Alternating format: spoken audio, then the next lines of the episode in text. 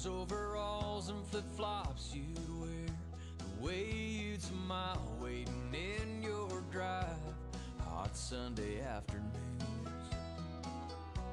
How you didn't mind my rusty truck swinging by to pick you up. I missed you. Hello，大家好，您现在收听的是汤上电台小编聊汽车，我是怀东。大家好，我是杨广。 哎，本期节目呢，聊聊我跟杨广刚刚试驾完的这个哈佛 F 七 X 啊，对，一款非常时尚 fashion 的轿跑。你收钱了吧？这非常官稿上的那什。么脱口而出啊？不怪我，不怪我，这脱口而出，挑战条件条件反射。然后这车其实嗯挺有意思的，就是从今年吧，就是突然之间，呃，自主品牌就开始做这个轿跑 SUV 了。原来就大家这这酷配 SUV，原来大家没人坐这车，嗯，只有像宝马这个 X 六啊、X 四啊，然后奔驰的这个 GLE 酷配啊什么的，然后就是合资的勉强可能像啊 CX 四。马自达那个勉强算个轿跑 SUV，然后今年呢，这自主品牌又开始雨后春笋般的就开始出了。你看哈佛有这个 F7X，然后像这个吉利出了一个星越，是吧？对。然后这个长安有一个 CS 八五的这个酷派，就一下，反正这个三个品牌就都在做这种呃轿跑 SUV。然后我个人啊，首先对轿跑 SUV 的有一个这个认知啊，就是说，首先除了外观以外啊，就是我个人认为轿跑 SUV 的运动性能跟动力系统一定要是优于嗯同级别的呃这一个普通的 SUV，不然的话你对不上轿跑跟酷配这个字眼儿，对吧？对不然如果你动力是一样的话，并没有什么可突出的话，我觉得你是有点儿对不起你的名声，对吧？就跟说性能车、小钢炮，就是这种名号的，你必须得比普通版的加速强。这个酷配车型，如果你动力系统如果跟普通的是一样的话，我个人认为是你是对不起的这个名号的。然后呢，那这个车呢，F7X 呢，我跟杨广试驾完，然后呢，给我最大的印象就是动力真的非常好，这是我开过长城目前动力系统匹配，从加速性能跟匹配性能都是目前长城的最好的产品了，真香，又惊 惊了都。真香之后。那天他开车找我来，然后正好停停楼下，我就试了一脚，我操！然后真的猛，然后这个车嗯它就首先这个发动机啊，其实并不是一个这个特别新的这个发动机，就之前的 F 七的 2.0T 的也是搭载的这个发动机。嗯然后呢，它这个轿跑版呢还是，但是我觉得啊可能是重新的调过了，包括变速箱可能也重新调过了，等于是，反正按长城官方都说是都是什么第三代啊什么技术，但是这这其实都是浮云，这不重要，就是你说第几代不重要，有没有踩一脚，对吧？对反正我个个人感觉这个车的从动力参数上啊，我记得好像大概是忘了是两百四十多马力还是两百六十多马力，反正肯定比高尔夫 GTI 是呃，这高尔夫 GTI 二点零 T 低功率是两百马力嘛，我没记错的话，呃，参数要比 GTI 要漂亮，但实际的感受呢，我个人觉得，呃，相当于一个小钢炮车型了，它的加速的这个速度感，然后这个微博上这个龙珠啊，曾经测过这个加速是他自己的用这个这个 VBox 测出的数据是六点七秒。那六点七秒这个百公里加速呢，还是一个挺夸张的数据。实话实说啊，对一个十十几万的车，还是一个挺快的数据。而且我们没有设备啊，我们就是从体感上感受呢，干踩，基本上是七呃是对得起七秒的这个数据，而且它这个觉得首先是发动机的这个绝对参数够，第二个呢还是得益于它有四驱系统，所以呢，当你使用这个弹射起步啊，或者说是啊这种急踩油门的话，它这个四驱系统会辅助你给一些力，然后呢不会说纯前驱车型就可能会打滑，可能会这个动力可能流失的会比较多，会会会挠胎。它这个有四驱加持以后呢，能能助帮助你在初段的这个提速的时候是比较这个给力，对起步的时候会更会会有会有一定的帮助。然后开着它不像那个像比如开咱们像开呃一些二零 T 的车型，嗯。比如呃呃像帕萨特呀或者什么大众的那些途观 L 啊这种，呃它这个就是感觉更猛一些，就是不像你刚才也说到 GTI 这种就是快，像前驱车这种先天性的快，你就感觉它特别快。但是它这二点零 T 呢，就调教的你感觉好像扭矩更大，也可能是三百、呃没记好像三百八十五牛，就是你会感觉它很有劲儿、很猛，而且是也可能跟四驱有关，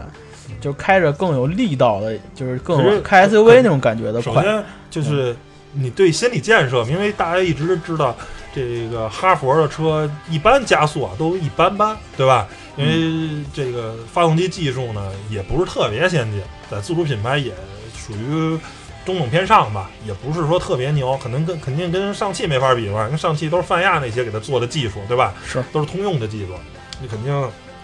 属于跟吉利也差不多，大大大家不差钱嘛，跟上汽没法比，上汽的技术还是很牛的，所以呢，就是你开之前啊是没有太多心理预期的，你觉得这车可能就是二点零 T 啊，这一般般的车可能就是有点小猛，对，跟我但是实际放下来跟我开始碰这车一样，对，因为也是本身卖的也不贵，十几万的一车，连二十万都不到跟。我说快，我说有那么快吗？？What？！然后呢，当你有当你真的踩一脚，首先就是它的涡轮迟滞，它的初段在涡轮没有完全爆发的时候，动力就已经不错了，就已经就是还就可以，了，已经很它不会说有特别明显的动力的两段性，说哎涡轮没介入，哇就是一废柴，然后涡轮一介入，嘣就出来，它涡轮就算介入的不深的话，就是你起步的时候缓缓的踩就挺有劲儿的。当你哎，你只要油门敢踩到底，我跟你说，那就当当当的往前推。而且我觉得这个也是目前，因为之前啊我开过很多长城的车，最大的问题呢都是变速箱，呃，比较换挡比较傻，太柔。呃，换挡比较傻，呃，这个基本是呃妥协了这个换挡速度，比较是偏平顺性的，就是平顺性有余，呃，这个换挡速度不足。然后这个车呢，其实换挡速度也不是特别快，你要用手动模式，其实也这么回事儿，但是它可能是因为动力。够，然后呢，匹配呢又稍微更激进一点儿，但是整个的加速的这个畅快感，就是反正总有一种啊想逮谁办谁的感觉，就是不服跑个零四，来咱们拼拼个起步，就是就是有信心跟别人干，对对对对对，像以前的，以前开 H 六啊，呃，或者呃其他的一些哈佛的车型，就是 没有那个心情去，对，跟跟别人飙，就是这个，就是说，可能我在车我在路上谁把我超了，我可以跟他叫一下板，但是 不不不建议大家用这种行为，那个来飙车啊。因为确实啊，这个本身的动力，绝对动力在这儿摆着呢，是吧？然后就是我的意思就是可以没事儿猛踩一脚爽一下，对对对对对。然后这是整个，我觉得大家如果不相信啊，觉得我们俩是被充值了，你可以去四 S 店试试 F 7 X，这是很负责任的说，这是目前哈佛全系动力匹配最好的车。嗯，之一吧，尤其是横置平台啊，H 九当然也不错，但是 H 九毕竟是个越野车嘛，是个纵置平台，它绝对的加速能力，是因为受受限于车重啊，受受限于空气阻力啊这些东西，那肯定是不如这个快。这是目前我认为长城最好的这个动力匹配最好的车型。但是呢，我觉得这个车在驾驶层面呢也有不少缺点啊。这个优点说完，就整个的动力非常好，但是我怀疑是批次的问题跟调教的问题，因为我看龙珠的测评关于 F 7 X，他说这个悬架很硬，然后呢支撑也不错，但是我跟杨广实际开下来的话，我并没有认为这个车是一个 呃很有驾驶乐趣的车，很 舒适，反而呃，对，反正过沟过坎儿啊，很柔很韧，非常舒服。很舒适。But，但是这个车我觉得跟支撑什么的就没什么关系，跟驾驶乐趣就没什么关系。说实话，那天咱们也进反正跑山的话，也进山了，我只敢在只敢在那个直线飙，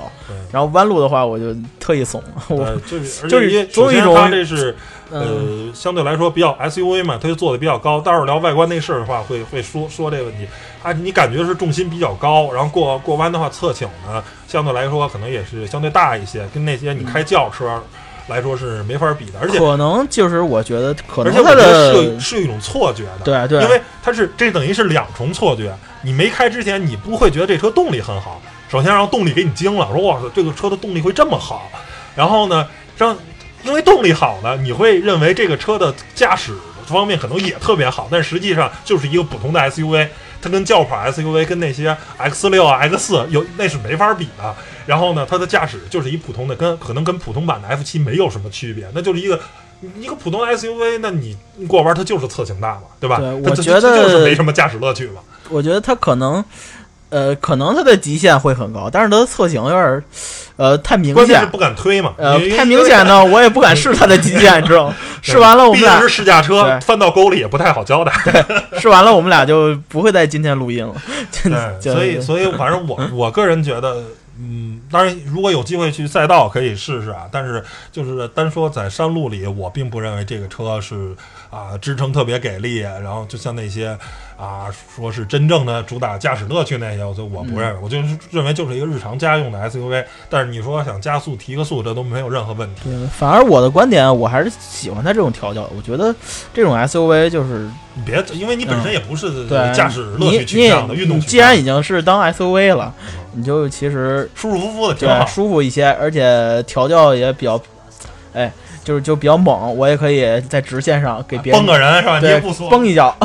一对一个红灯儿，反正你们都没戏。对，平常我不想使劲开的时候，也很平顺、很舒服就行了，我觉得。然后造型我也觉得还不错，嗯，就我觉得这样还是比较合适的调教。反而你调的很硬的话，我觉得有点神经质。这车干嘛有干嘛没？没必要。对，这么大一车，我开着还嘣楞嘣楞这么硬，哎呀，就很难受。然后这车呢，动力好，叫鱼和熊掌不可兼得。这车很费油，你知道吗？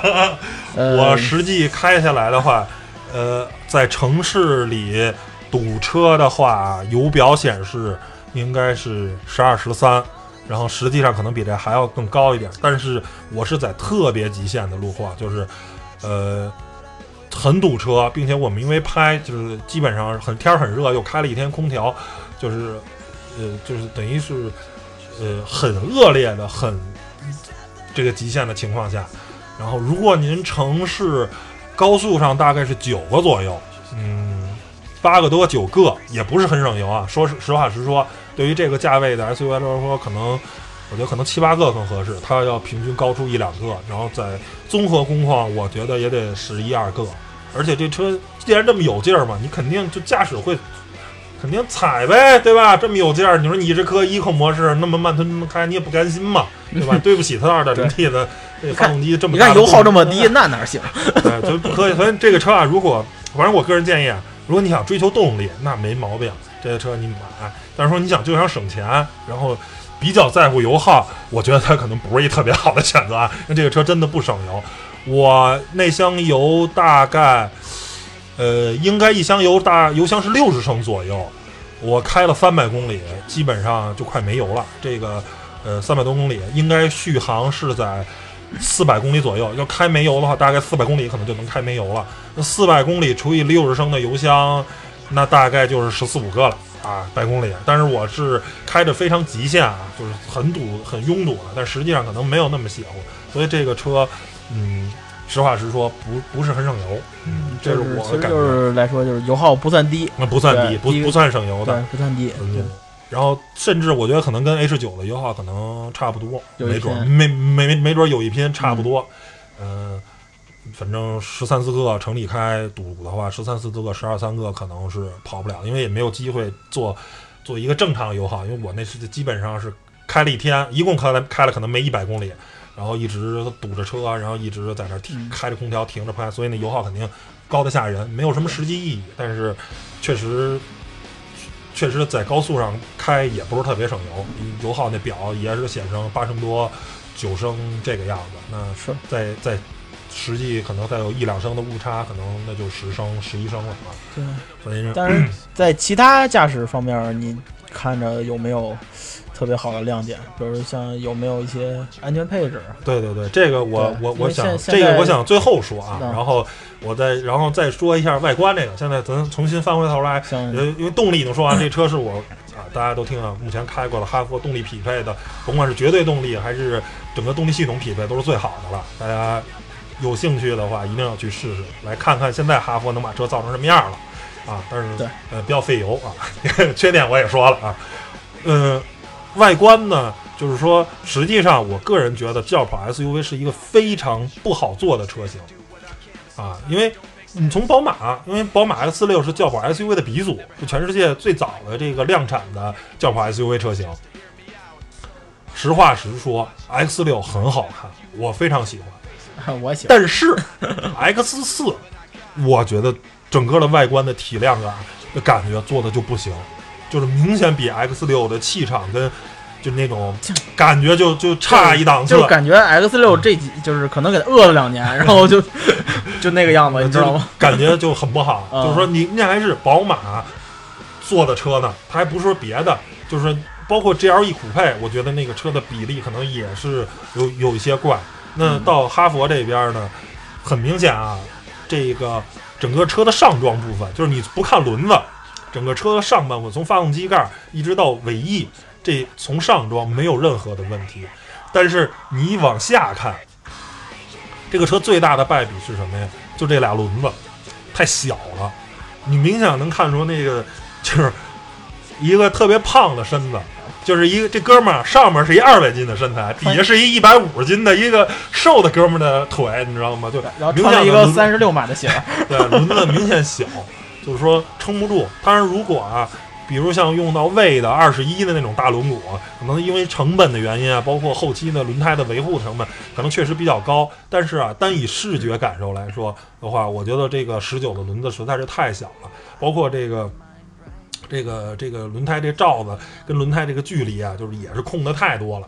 就是恨不得这一一一哈多长，你又不是你是一个轿跑运动车型，你又不是个越野车，你你你你整这么多的悬架空间干嘛使？对吧？对啊，就是为了让你再买个轮毂嘛。就是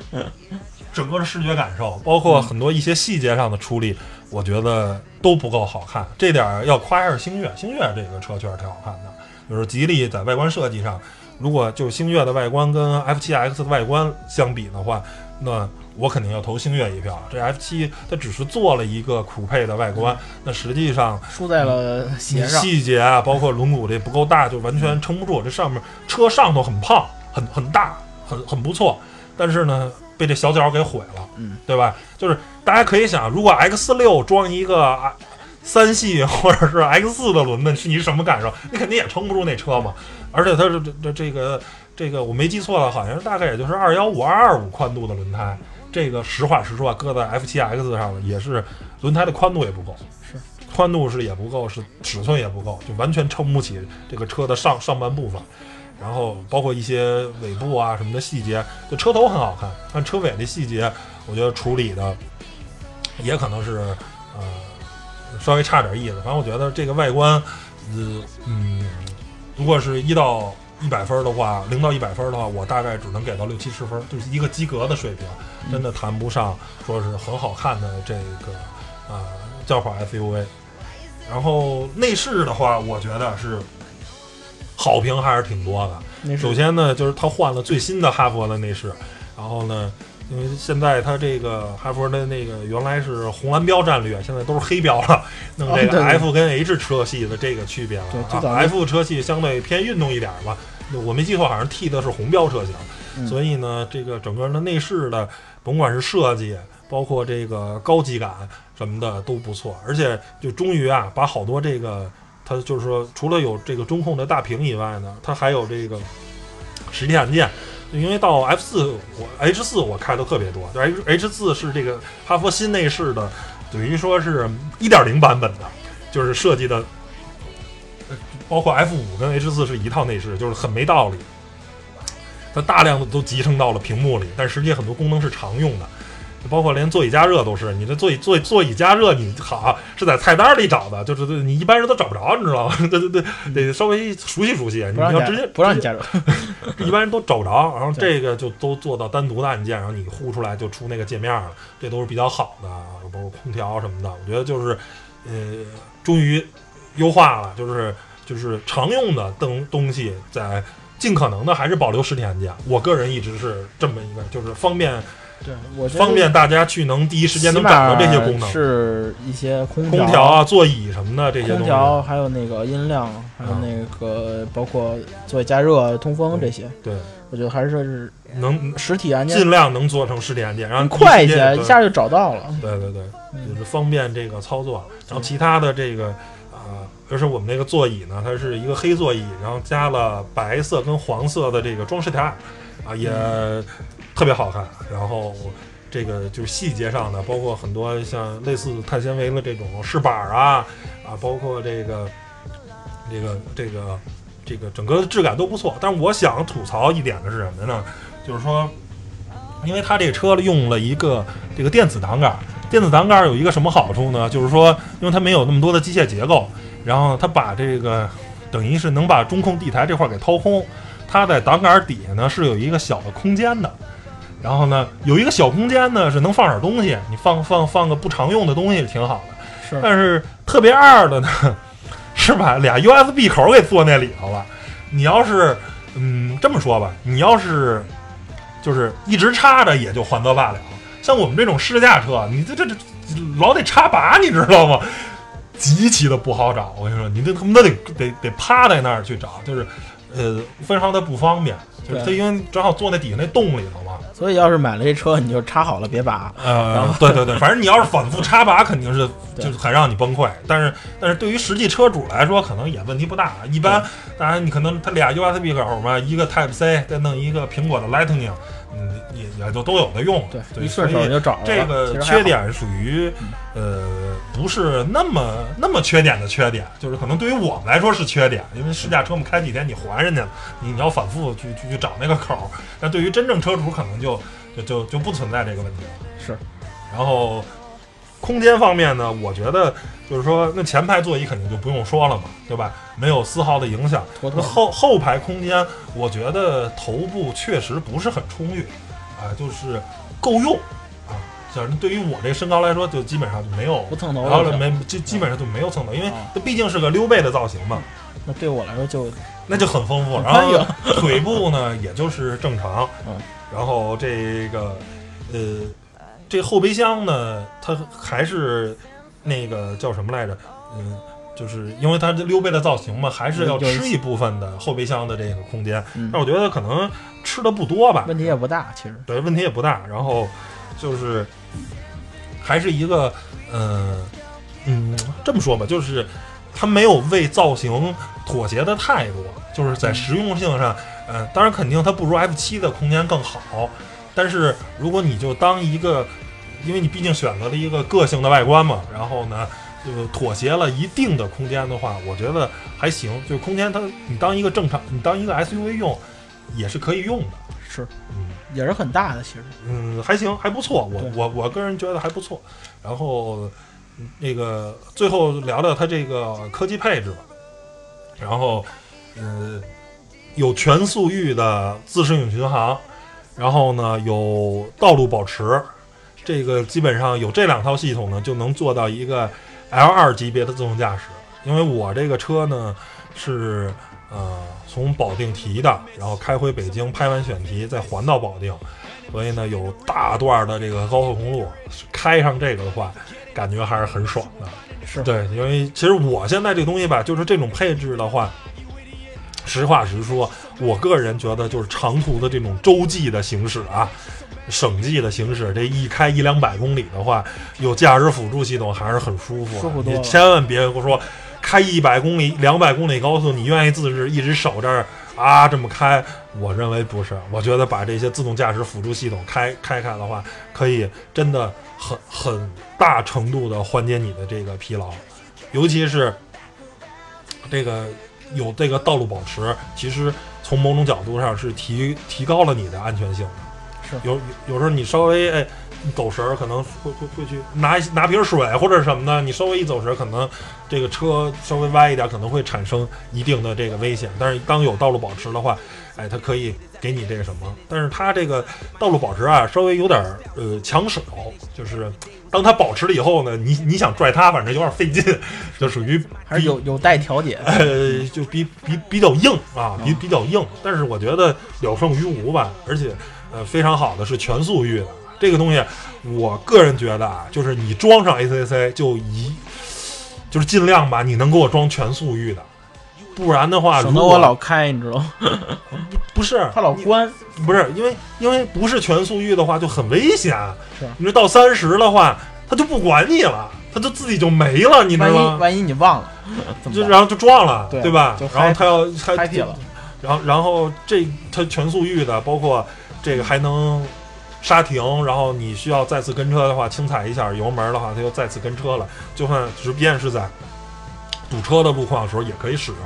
是对，所以我个人觉得是这个，尤其是对于长期跑高速的人来说啊，这个全速域的 ACC 再加上道路保持是非常好用、非常舒服的一个配置。然后，呃，一定能有的话肯定是好对，，真的是可以减少能缓解你疲劳的疲疲劳。而且你你其实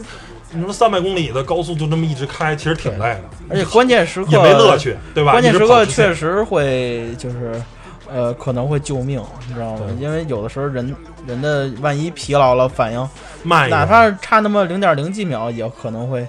发现发生一些致命的失误，你知道吗？就会尤威胁到威胁到你你的身体和生命。高速上嗯，拐弯的时候，你可能就就离隔离带就很近了，他嗯。他会帮你掰过来。对啊，可能你突然窜出一个什么东西，像以前我们在那个珠海试驾，就是什么车我忘了，但是就是跑高速的时候，突然窜出一只狗来，横向飞过去，真的很危险。我们那个头车教练也就是技术高，因为那个就是没有，不过那个那个车没有主动刹车啊，嗯。但是装了 ESP，、嗯他来了一个那个麋鹿测试，然后我我是第三辆车，第二辆车就来了一脚急刹，嗯。我差点没反应过来，因为我们跑的也挺快的，而且那个大家跟的距离稍微有点近，嗯。呃，还好，反正我是及时刹住了。还是我这些这些安全配置确实是会有一些我帮助我。觉得就是首先啊，你不能说过度过度依赖它。你就说人家现在毕竟叫 L 二级或者 L 二点五的自动驾驶，你你人还是得看着这个车，你不能完全交给他是。但是呢，当他去它可以辅助你。呃对对对，而且你这个脚，反正我个人啊，就开这个时候呢，尤其是车多的时候，我还是怕它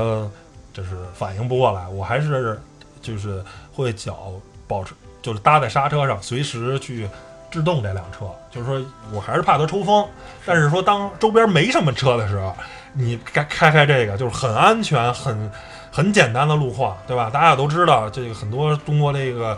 高速公路、省级的高速公路，可能开十公里、五公里前后都没两三辆车的那种，就是尤其越往北吧，当然往南方可能往北对往往西北是最就非常最爽嘛最爽的。你说那么好的路，然后呢又这么无聊，你又不能超速，这个东西实话实说吧。我开 ACC，我开这套东西有最大的目的是不让我超速，因为我自己开，我很容易把车开到一百三四，也就稍微一不注意就超速了。对啊，因为你你油没车自。己控制，一会儿就超，一会儿就超。嗯这个我啪一开到一百二，或者说是你可以，比如像中国的话，呃，一般开到一百二十五是没问题的，开到是一百二十五或者开到一百超一，点点其实还哎，好。开因为不超过百分之十，它不算超速。对，因为它还有误差嘛，对吧？我说你稍微多开五公里，一般问题都不大，你就开着去呗，反正我也不用踩油门，对吧？就是他开多少，我就我这我就是无欲无求。当打开自适应驾驶这套东西，我就无欲无求了，我就不追求了，对吧？但是如果你不开这套东西，我就很容易开到一百三四。对吧？有这哎堵车，然后这儿稍微堵一点，好不容易梆梆梆超过了，呜、往前一走，一看一百三四，啊，哎前面一前前前面有一个探头，赶紧减速，赶紧减速，慢点慢点慢点，别开这么快了，要不万一该违章了。是碰见那种隐藏式的，啪来一照片儿，对对对，就你开这我就不着急了，慢慢开呗。反正反正我我个人还是是利于安全的，我觉得还是嗯而且还省很省心。我现在以前我是不爱开那个定速巡航或者一些那些配置，因为为因为最早的那些东西吧，定速巡航它那些不好用，也不好用，而且，呃，怎么说呢？一般你不买到配置高的也没有，就是你你也很少能开到。但是现在我觉得这种配置真的是，呃，比较普遍了。嗯反正你要是有经济实力，我个人觉得就买。对，所以说我很少跑高速嘛，因为我车没有 ACC，我我我觉得比较累，一个小时以上的我就不行了。行吧，然后关于这个哈佛 F7X 这个这期节目就差不多聊在这儿。这是一个就是优缺点非常明显的车，它是动力系统呃，甭管是匹配还是绝对动力，都是目前啊长城的最高水平。它的内饰也是非常有高级感。然后很多小细节做的也很漂亮，对，呃，但是呢，这个车呢，外观造型，我觉得对于酷配来说，它可能不是那么美观，然后呢，然后经济性也不是很好。就是就优缺点很明显，就是你如果你你更在乎它的优点，那你那它的优点足够打动你就行了。如果它的缺点你是不能接受，或者我想买一更好看的车，那你可能会买星越。如果说我想买一省油的车，那那可能去看看别的，就是买个混动的什么的，是吧？那就别别别考虑这个。那你要想要一个一脚快的车，因为呃，听试过星越的人来说，都说这个星越这个动力特别好。然后呢，它官方的百公里加速好像也是六秒八、六秒七啊什么的，也是很漂亮数据。我特别希望有媒体能把这个，呃，长城的这个 F7X 酷配，哎，不是 F7X，然后把呃这个吉利的这个星越，然后再把这个长安的 CS85 酷配，然后这仨都是今年发布的酷配，你仨的崩个零四是吧？弹射的来一遍，不弹射油门到底来一遍，就各种比一比，看看谁更快。反正我是挺想吃这瓜的，对吧？大家都别说谁快谁慢什么的，拉到场地里实际磕了，咱崩个零四看谁快，对，看谁磕。都是动动力强嘛，因为俩反正都是二百，我记得好像都大概是两百五十马力左右吧。这几个车可能多多十几马力，少少十几马力，反正大家都是这个动力级别的，二点零 T 的都是都是高功率的，那就大家崩个零四看谁快呗。对吧？反正我挺想吃这瓜的，最好看看不知道哪个媒体可试试，我们这没有能力做。我希望有媒体能做的这个，我我挺想吃这瓜的，好吧？然后最后呢，再给我们电台打个小广告，我们不光有音频节目，还有图文啊跟视频的节目，大家可以在微博、微信，包括这个像老司机啊、汽车之家这些平台，你搜“小明聊汽车”啊，都能找到我们这图文的这些相关的东西。那行吧，关于本期节目呢，就聊到这儿，谢谢大家收听，拜拜，拜拜。